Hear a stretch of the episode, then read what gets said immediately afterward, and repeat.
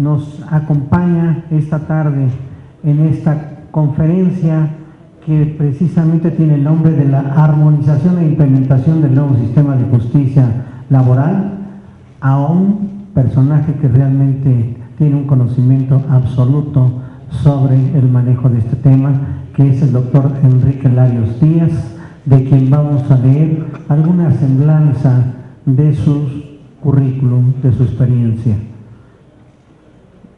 Es egresado de la Facultad de Derecho de la Universidad Nacional Autónoma de México. Se desempeña como consejero universitario, profesor de carrera titular, por oposición y presidente del Colegio de Profesores de Derecho de Trabajo de la Universidad Nacional Autónoma de México. De México cuenta con la certificación en normas internacionales de trabajo por el Centro Internacional de Formación de la OIT Diplomado en Derecho Procesal de Trabajo del Instituto de Investigaciones Jurídicas de la UNAM, es miembro de número de la Academia Iberoamericana de Derecho de Trabajo y de la Seguridad Social y miembro del Gremio de Abogados Nacionales de Estados Unidos.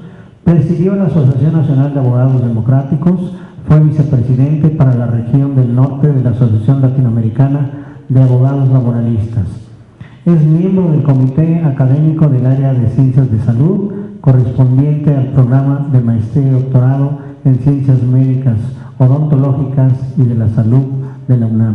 Rector del Centro Universitario Emanuel Can. Cuenta con 35 años de ejercer como abogado defensor en materia laboral.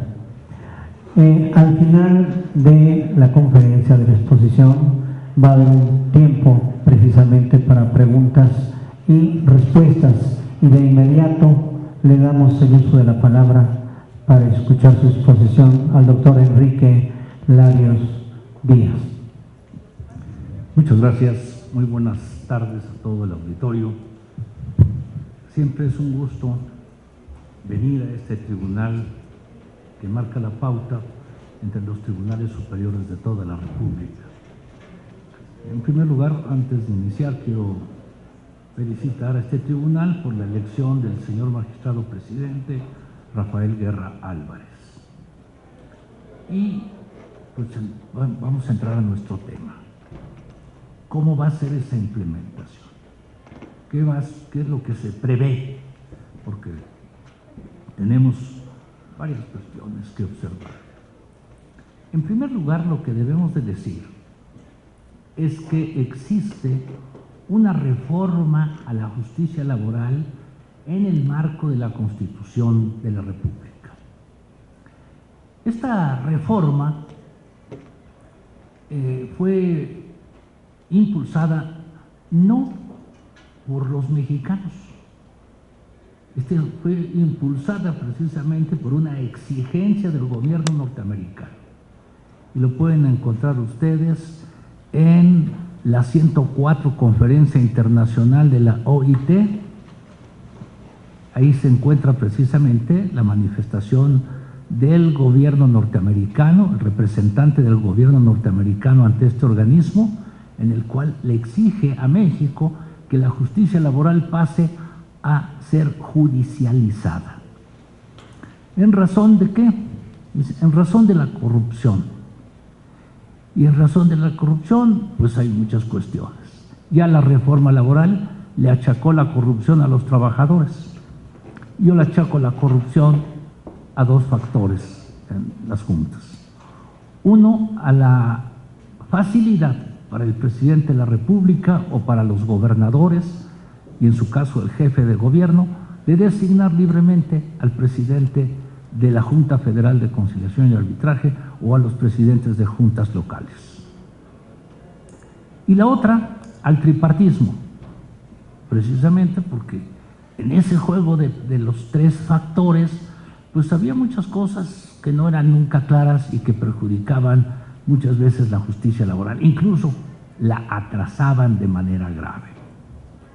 Pero este cambio, esta instrucción que estoy señalando, pues ya está en nuestra Constitución sí es una, es una reforma muy importante desde 1917 hasta la fecha, modificó muchos de los paradigmas del constituyente de 1917, pero no para un, no, no la reformó para un gobierno progresista, lo reformó para continuar con un gobierno neoliberal.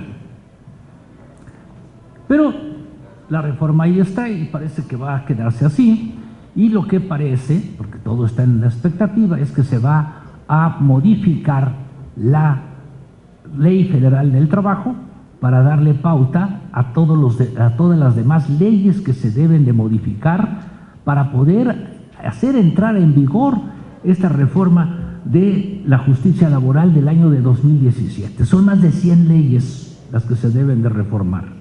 Entre ellas, pues hay un gran, un gran reto para los gobiernos porque tienen que modificar la ley orgánica de la Administración Pública Federal, pero también se tienen que modificar las leyes orgánicas de la administración pública de cada uno de los estados, incluyendo el de la Ciudad de México. Entonces ahí tenemos una pauta. ¿Qué se tendrá que modificar? La ley, eh, la ley del poder, la ley eh, del poder judicial federal. Bueno, pues esta ley se tendrá que modificar, la ley orgánica del Poder Judicial Federal, pero también se tendrán que modificar las leyes orgánicas de los poderes judiciales locales de todo el país. Entonces, también trae un fuerte problema de orden laboral. Eh, me voy a, ya no voy a hablar de que se va a organizar un gran aparato para la, o sea, prácticamente lo sindical se va a, va a ser federal. ¿verdad? El registro de los sindicatos va a ser federal. Y todo lo demás, pues si, tengo el registro, todo lo demás conlleva a determinados problemas de que la materia laboral se le sustrae a las entidades y tendrá que entrar al, a la federación. Eh, me voy a concentrar nada más en la Ciudad de México porque la, la, reforma tiene muchas aristas, pero tratándose del Tribunal Superior de Justicia de la Ciudad de México, me voy a concentrar en este asunto. Eh, de acuerdo a la fracción 20 del, vamos a decir, modificado artículo 123, la resolución de los conflictos entre trabajadores y patrones estará a cargo de tribunales laborales incorporados al Tribunal Superior de Justicia, cuyos integrantes ingresarán y permanecerán siempre que cumplan lo establecido en la ley orgánica del Tribunal Superior de Justicia de la Ciudad de México. Además, dice, deberán de contar con experiencia en materia laboral. Y aquí es un problema porque la experiencia en materia laboral, pues a lo mejor la tienen en la Dirección General de Recursos Humanos, pero no en la materia de juzgar en este, este, tema. ¿Qué va a tener que hacerse aquí? Bueno, pues tendrán que hacerse las adecuaciones, porque es una, es una reforma forzada, eso es lo que quiero decirles, es una reforma forzada y tiene muchas cosas que fuerzan la voluntad de las autoridades. Eh, pero hay algo que no es parte del tribunal.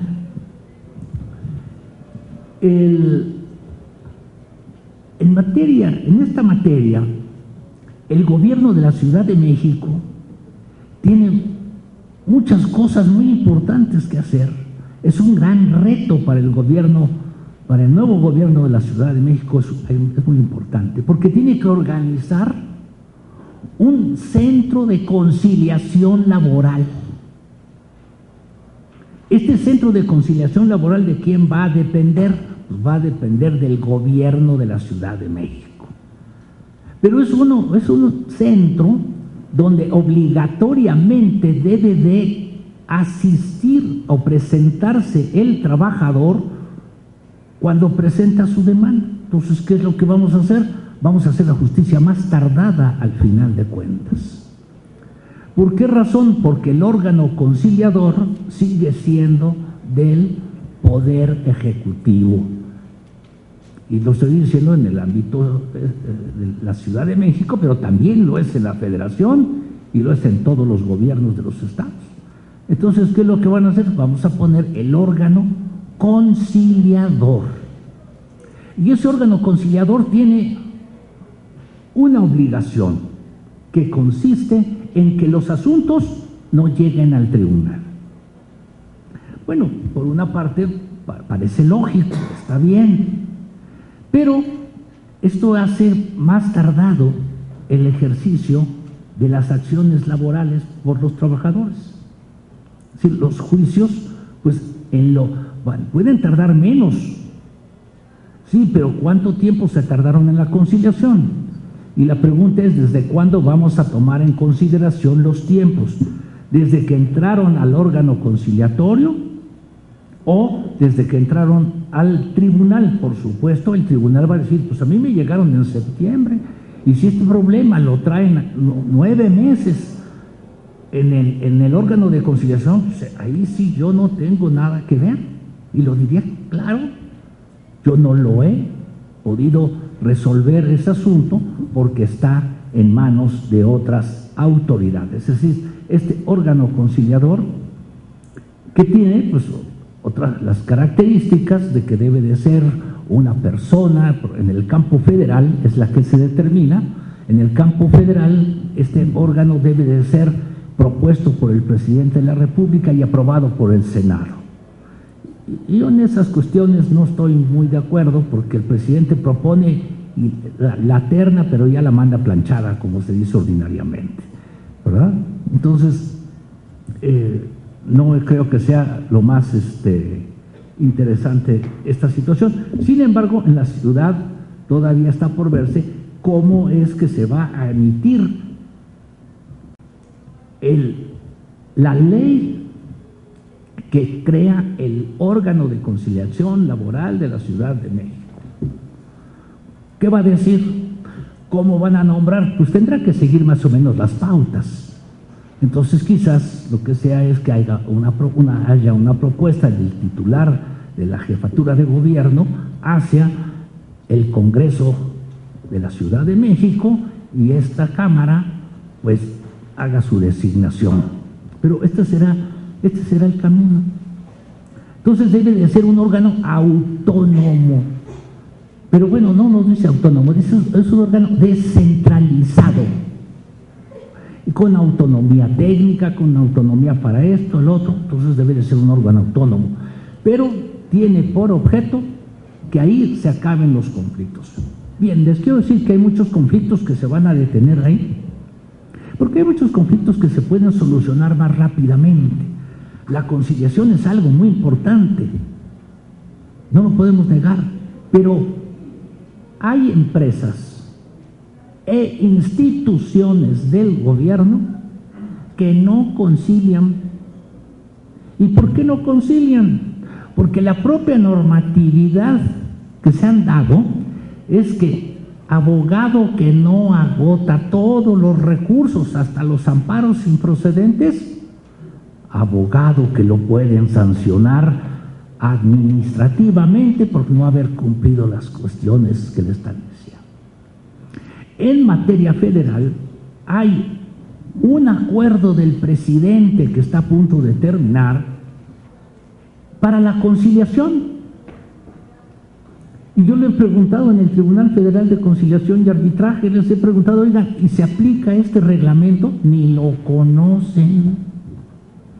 ¿Por qué razón? Porque no hay una cultura de la conciliación. En México nos falta una cultura para aplicar los medios alternativos de solución de conflictos. Nos falta esa cultura. Vamos a solucionarlos de una manera más fácil. Estoy de acuerdo, pero no hay esa cultura. Y donde, y donde comienza el atorón es en las instituciones de gobierno. Eh, la propia Comisión de Derechos Humanos de la Ciudad de México le, llamó la atención al jefe de gobierno, eh, Marcelo Ebrard, le, le llamó la atención al decirle, oiga, ¿por qué no pagan ¿por qué no pagan los, los juicios laborales? Y entonces dijeron, ¿por qué no tenemos presupuesto? Y entonces les contestó la comisión, pues le damos la damos una recomendación de que haga su, apartadito para pagar los juicios laborales. Bueno, pero ¿qué significa esto? Que se juega amañadamente este tema de la conciliación. O sea, este tema de los pagos, de la terminación rápida de los asuntos, no se juega con la claridad y con la cultura que debería de darse. Hay asuntos que se pueden conciliar, perfectamente se observa, asuntos que son conciliables, pero que muchas veces no los quiere conciliar el patrón. Y estoy hablando del gobierno porque es muy grave, pero también es grave que empresas grandes no quieran conciliar. Quiero decirles que en la Junta Local de Conciliación y Arbitraje en la Ciudad de México se ha hecho un gran esfuerzo por la conciliación y por aplicar los mecanismos alternativos de solución de conflictos. La conciliación, la mediación, el arbitraje, eh, y ahí me falta otra, la negociación. Esos son los cuatro medios alternativos de solución de conflictos. Entonces, eh, estos no son nuevos, son viejísimos. El, si ustedes analizan nada más el artículo 123, tal como lo detalló el constituyente del 17, nos habla de tres de ellos. El único que no habló fue de la mediación. Pero está la conciliación, la, conciliación, el arbitraje y la negociación, que es en materia colectiva. Bien, ¿qué otra cosa nos espera? Bueno, tiene un gran reto el gobierno de la Ciudad de México porque tiene que crear un tribunal laboral. ¿Para qué? Para la burocracia, la burocracia de la Ciudad de México. Pero eh, es un reto, debe de estar antes del año 2020, que quiere decir que ya para 2019 se debe de trabajar intensamente en este tribunal. Entonces imagínense ustedes tener que crear estas, estas, estos organismos. Por un lado, el órgano conciliador, por otro lado, ese tribunal. Lo menciono para que vean ustedes que la materia laboral está tomando mucho auge. Hay muchos estudios que se están señalando y que están cambiando. Estamos en un mundo donde se están cambiando los paradigmas, se están cambiando las circunstancias, las, las opiniones. Lo que ayer fue verdad, hoy ya no lo es. Y entonces, pues este tipo de cambios nos llevan a ciertas eh, cuestiones que debemos de tomar en consideración. También se establece eh, esta situación de saber cómo va a ser el, el paso. Hay un problema que nos señala que, tenemos en esta reforma forzada a la Constitución del 2000 17. Dice que los a donde se debe de demandar, que va a resolver los conflictos laborales es un juez. Bueno, no es un juez, es un tribunal. Entonces, tenemos que ir hacia dónde, hacia los tribunales. ¿Cómo voy al tribunal? Y luego, ¿qué hace el tribunal? Le manda la demanda al órgano de conciliación o entra al órgano de conciliación y después de que no se consiguió ya entra al tribunal. Bueno, esto parece que es una cuestión muy sencilla, pero es algo muy importante. ¿A dónde vamos a demandar? Para darle cumplimiento al mandato constitucional. El mandato constitucional en sus transitorios tiene algo muy importante. Fíjense, dice esto ya debía haberse terminado el día 25 de febrero de este año. O sea, ya debería estar, ya estamos además atrasados. Pero hay algo que me parece muy importante y que debe de tomar en cuenta el Tribunal Superior de Justicia de la Ciudad de México. ¿Qué es eso? Dice que todos los asuntos que están en las juntas de conciliación arbitraje se deben de remitir a los nuevos tribunales laborales. ¿Y esto qué implica?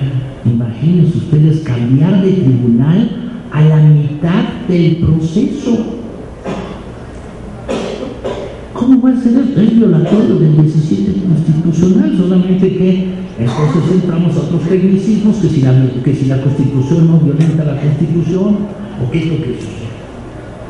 Bueno, no, la constitución no se violenta solo, la, la constitución, las reformas constitucionales, sus legisladores la violentan.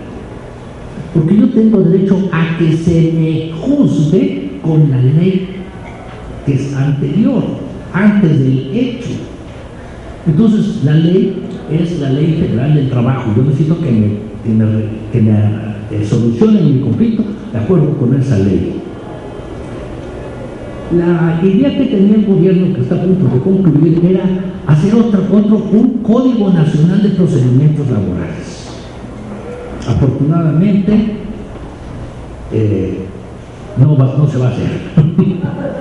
¿Verdad? A menos de que sigamos en más de lo mismo, pues entonces este, tendríamos que, tendríamos esa situación. Pero hacer un código nacional. ¿Y entonces cómo me vas a resolver mi problema? Bueno, para eso se necesita una infraestructura tremenda en el Poder Judicial Estatal o en el federal.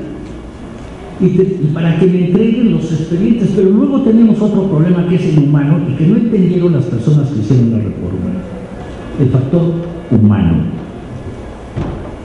Entonces imagínense un presidente de junta entregándole a un juez o magistrado del trabajo, decirle, toma aquí te entrego 5 mil expedientes, ahí nos vemos, mañana, mañana comienzas a, recibir las audiencias y a ver cómo las, las resuelves. Y luego los expedientes estarán completos, habrá manera de verificar que estén todos completitos, todos a lo mejor puede haber juntas que sean muy cuidadosas y que los tengan muy bien integrados, pero el factor humano dice yo te entrego a ti y tú, a partir de hoy tú vas a ser el titular, yo ya me voy, me voy enojado porque yo quería trabajar, yo sé cómo se trabaja, tú no sabes, pero de modo la ley te lo dice, tómalo y resuelve. ¿Y qué va a hacer ese juez o ese magistrado laboral con los litigantes tocándole la puerta desde la mañana Oiga, señor, ¿y mi asunto? ¿Y no que la reforma fue para agilizar los, asuntos? Bueno, esas, cuestiones que son del carácter humano no las entendieron los que diseñaron los sastres. Yo les digo sastres porque lo hicieron a la medida de lo que les pidieron. Entonces prácticamente lo que quería hacer el gobierno cuando se, con este señalamiento norteamericano fue esconder a las juntas, echarlas a la basura y crear algo nuevo, novedoso. Bueno, no puede ser así. Por lo tanto, sin que esto esté en ninguna ley ni nada, el secretario del Trabajo, que estaba en funciones en aquel momento, que hoy es secretario de Gobernación, dijo, las juntas de conservación y arbitraje van a permanecer hasta que agoten el último de los asuntos que tengan pendientes. Claro, eso es lo único que se puede hacer porque de otra manera se colapsaría la justicia del trabajo y eso sería grave para la paz social del país. Entonces, ¿cómo lo vamos a llevar? Hay que llevarlo con todo cuidado hasta que culminen. Dice, no, pero es que van a hacer este, tortuguismo en lo que terminan. Bueno, pues indudablemente que hay factores humanos que están más allá de la norma y que estarían también presentes en nuestras cuestiones. No lo podemos negar. Pero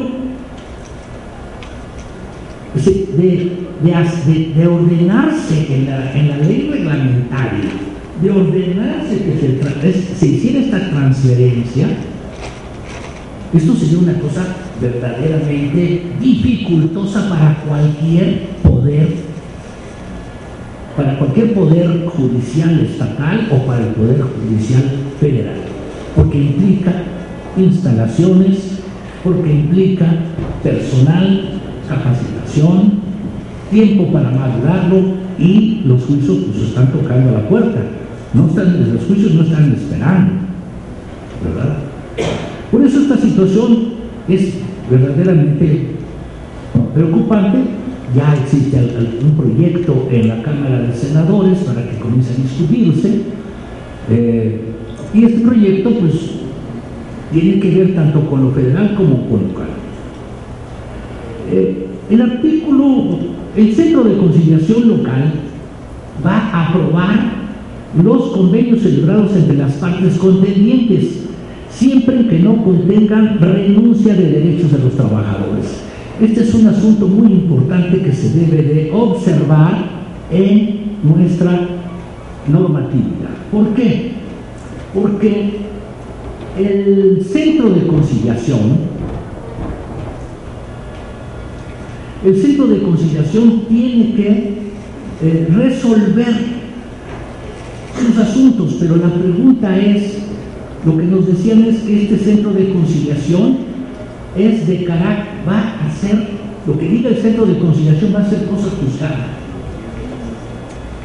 Y la pregunta es si realmente puede ser cosa juzgada. Y yo digo que no, porque solamente los jueces son los que pueden juzgar. Una división de poderes, un órgano no puede hacer así. Entonces, tenemos esa problemática de saber si esto va a ser definitivo o no. Pero primero, que no nos diga la ley, pero después saber qué nos dice la jurisprudencia, porque la jurisprudencia tendrá que hacer su análisis más profundo. Ahora, lo importante es que no haya renuncia de derechos de los trabajadores. Es algo que también va, a, impactar el modo de pensar de los tribunales locales. Porque eh, en materia civil las partes son iguales. En materia laboral no son iguales las partes. En materia laboral los trabajadores tienen derechos que son irrenunciables porque así lo expresa la propia norma, así lo expresa la Constitución. Luego entonces, esos, esos derechos irrenunciables pues, deben, deben ser tomados en consideración tanto en el órgano de conciliación, porque no, se, no valdrá una conciliación que tenga, que haya hecho renuncia de derechos. Eso no va a valer ese entonces, ¿a dónde lo voy a hacer valer? Pues tendré que ir con el juzgador y decirle, señor juzgador, efectivamente yo pacté que me dieran solamente tres pesos, pero me, corresponden 20.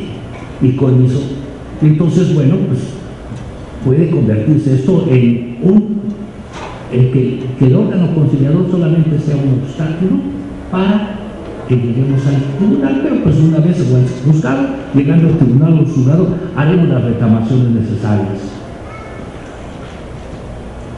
Eh, ¿Cómo sería el proceso? El proceso en esta materia. Primeramente, el juez tendría que utilizar la inmediatez del juez laboral. Es decir, durante la tramitación de los juicios y hasta el cierre de la instrucción, el juez a cargo del tribunal deberá estar presente en el desarrollo de las audiencias. Y eso se maravilloso. ¿Qué pasa en las juntas? No está presente el presidente de la junta, solamente que debemos observar eso. En el Distrito Federal contamos con 20 juntas, pero cada, cada presidente de junta tiene un determinado número de auxiliares. Y los auxiliares no son cualquier funcionario, aunque el nombre suena así como nada más de ayudita, pero no, no es de ayudita, es un, es un verdadero juzgador.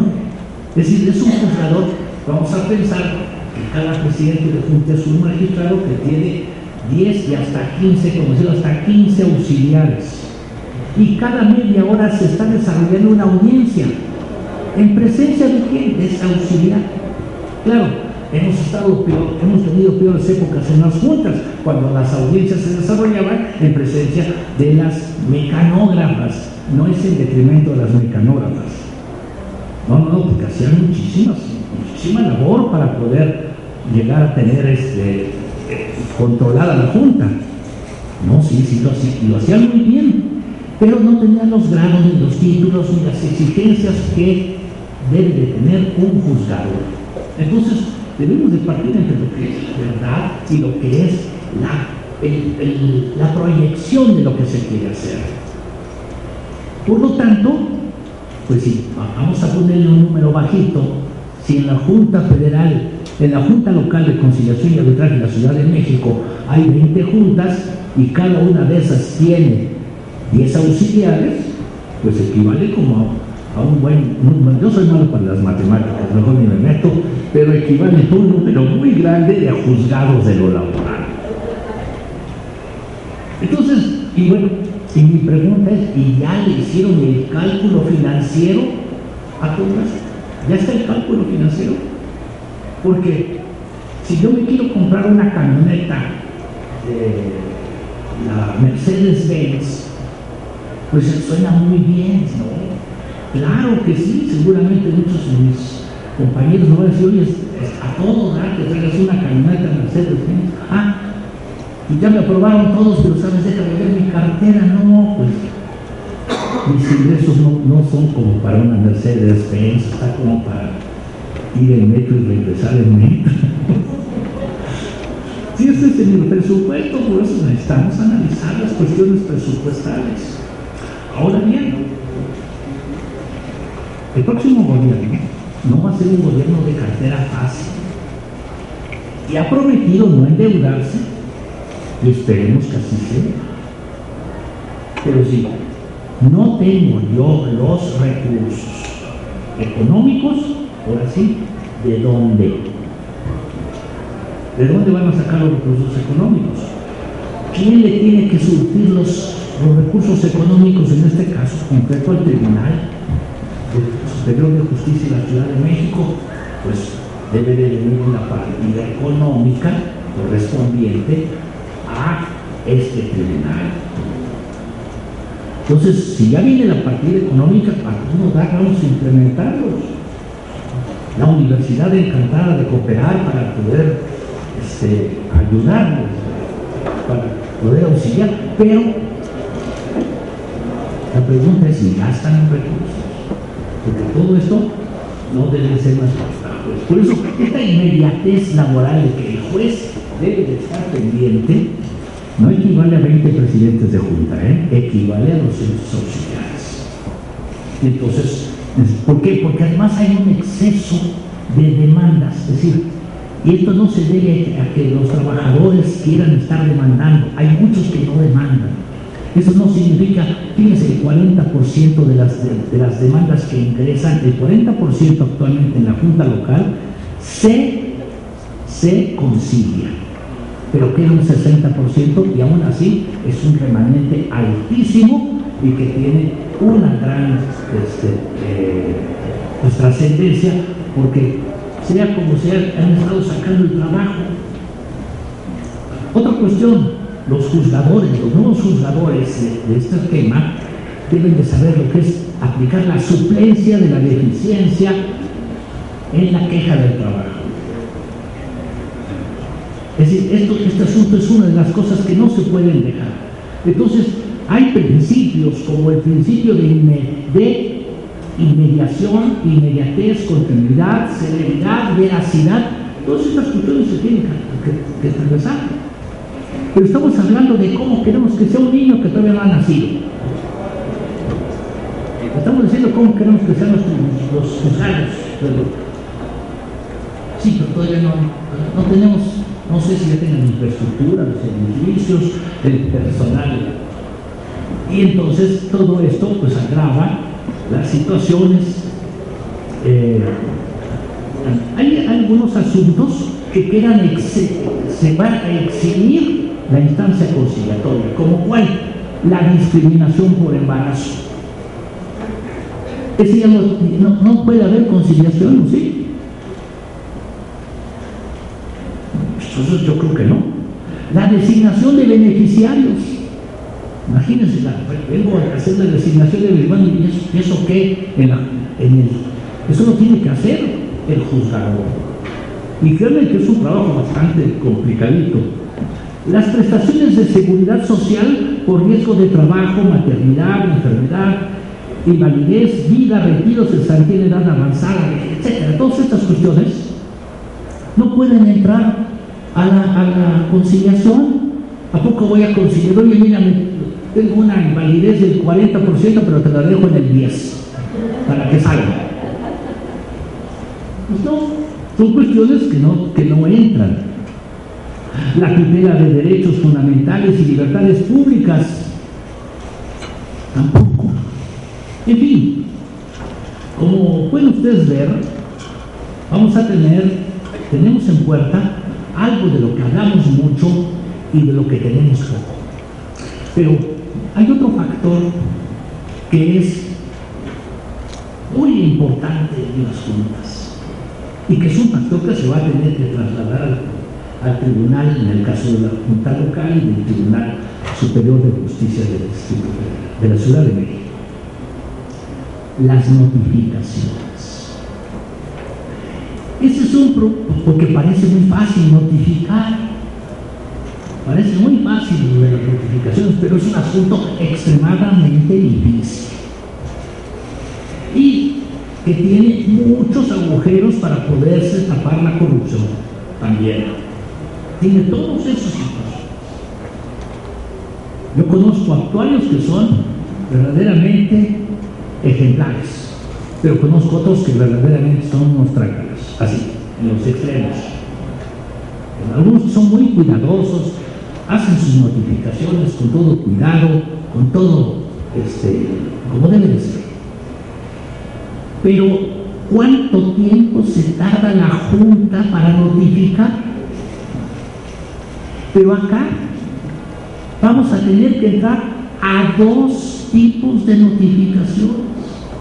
La notificación ante el órgano de conciliación y la notificación ante el, juzgado correspondiente. En alguna ocasión me invitaron eh, a una reunión cuando se estaba platicando esto del Poder Judicial Federal, y, algún abogado decía, hay que buscarle la manera de que la notificación ante el juzgador o la notificación ante el órgano de conciliación, cualquiera de los dos, sea suficiente para que ya quede notificado. O bien que, nos, que ya se establezca un correo electrónico me encantaría, sería muy bueno que cada patrón tuviese un correo electrónico donde simplemente desde las computadoras le comenzáramos a, notificar. Eso sería excelente. Pero pues yo sé que solamente está en materia fiscal, hasta donde yo conozco. ¿Verdad? Porque además pues, Hacienda pues tiene el poder de la lana, ¿no? Y el poder sancionador también. Entonces, ¿cómo van y yo les decía una cosa, son dos notificaciones de dos poderes distintos, porque el órgano conciliador tiene su función y sus notificaciones tienen validez para él, pero no puede ser que la notificación del, órgano conciliador sea suficiente para que también esté emplazado el patrón en el juicio aquí Se tendría que hacer una segunda notificación. Y lo otro, pues, que tuviésemos la posibilidad de que el, el caminito de la conciliación funcionara. Si eso funciona y se subiera, algunos, fíjense, el, el decía la conciliación debe subir al 99%. Y por eso hay que hablar de conciliación forzosa. No, jóvenes, la conciliación no puede ser forzosa es conciliación con comparecencia forzosa. Son diferentes, porque la, conciliación forzosa pues, están haciendo manitas de puerco y no se vale. ¿Y a quién le van a hacer manita de puerco? Al trabajador. Entonces, creo que estamos en, una discusión muy interesante, en un planteamientos que van a ser muy interesantes, pero creo también que todavía faltan muchas cosas por hacer. Si tienen alguna pregunta, estoy a sus órdenes. Muchísimas gracias por su atención.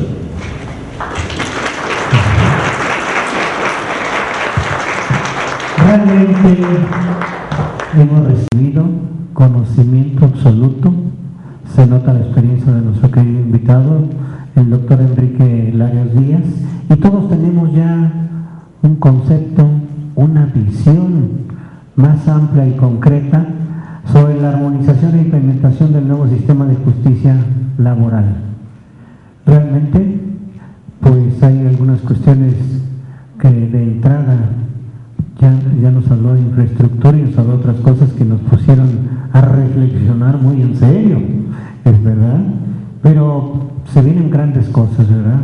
Pero creo que todos quedamos muy complacidos con el conocimiento y la exposición del doctor Enrique Larios Díaz, a quien esta institución, Tribunal Superior de Justicia, le reconoce su asistencia, su capacidad y su exposición brillante, otorgándole un pequeño presente.